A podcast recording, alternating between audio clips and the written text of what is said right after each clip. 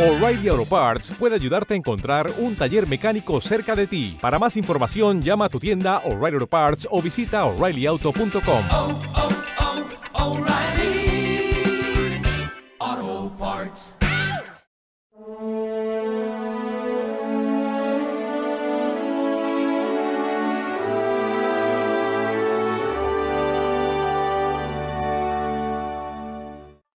Tanto amó Dios al mundo, que entregó a su Hijo único. En esta conversación que estamos escuchando estos días entre Cristo y Nicodemo, la conclusión de la conversación es que Dios nos quiere tanto que su don más preciado, su regalo más grande, el Hijo de su amor, nos lo entrega. Y explica además, continúa después la conversación, porque no envió su Hijo al mundo para condenarnos, sino para que el mundo se salve por medio de él. ¿Cuánta gente todavía vive la fe en clave de pecado? No puedo hacer, no me, no me, se me es permitido. Claro, porque es, encuentra una especie de atracción absurda por las cosas que dan el placer instantáneo y, y, claro, pues se siente tan esclavo de esas pasiones que le parece claro que el imperativo o que Dios te diga, mira, te vas a destruir, les molesta. Y cuando Cristo no ha venido para decir lo que es pecado y lo que no es pecado, eso lo tenemos todos muy claro en el corazón.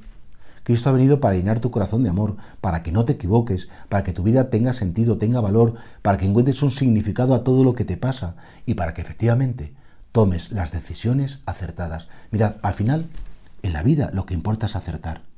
Y porque Cristo está caminando con nosotros siempre hasta el último instante, si hemos llevado una vida distraída, tonta, absurda o equivocada, hasta el último instante de nuestra existencia podemos rectificar y podemos entonces tomar la última gran decisión acertadamente, que es la decisión de acoger el amor de Dios.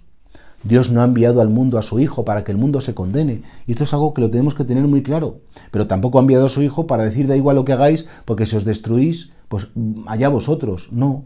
Precisamente porque Dios quiere que todos los hombres se salven, porque todos los hombres lleguen al cielo, que lleguen al conocimiento de la verdad, ha enviado al Verbo. No solamente para morir por nosotros, sino para enseñarnos el camino que conduce a la vida.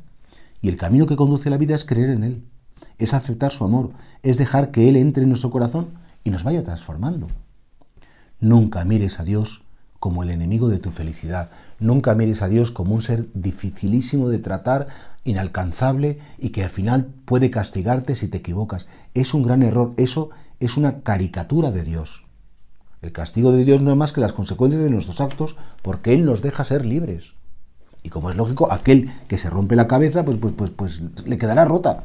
No, es que Dios me ha castigado, no, es que, es que te has abierto la cabeza es que ha renunciado al sentido común, ha renunciado a la inteligencia y ha renunciado a, a, a, lo más valioso por cuatro placeres, por cuatro tonterías, por cuatro bienes materiales que hoy están y mañana ya no van a estar.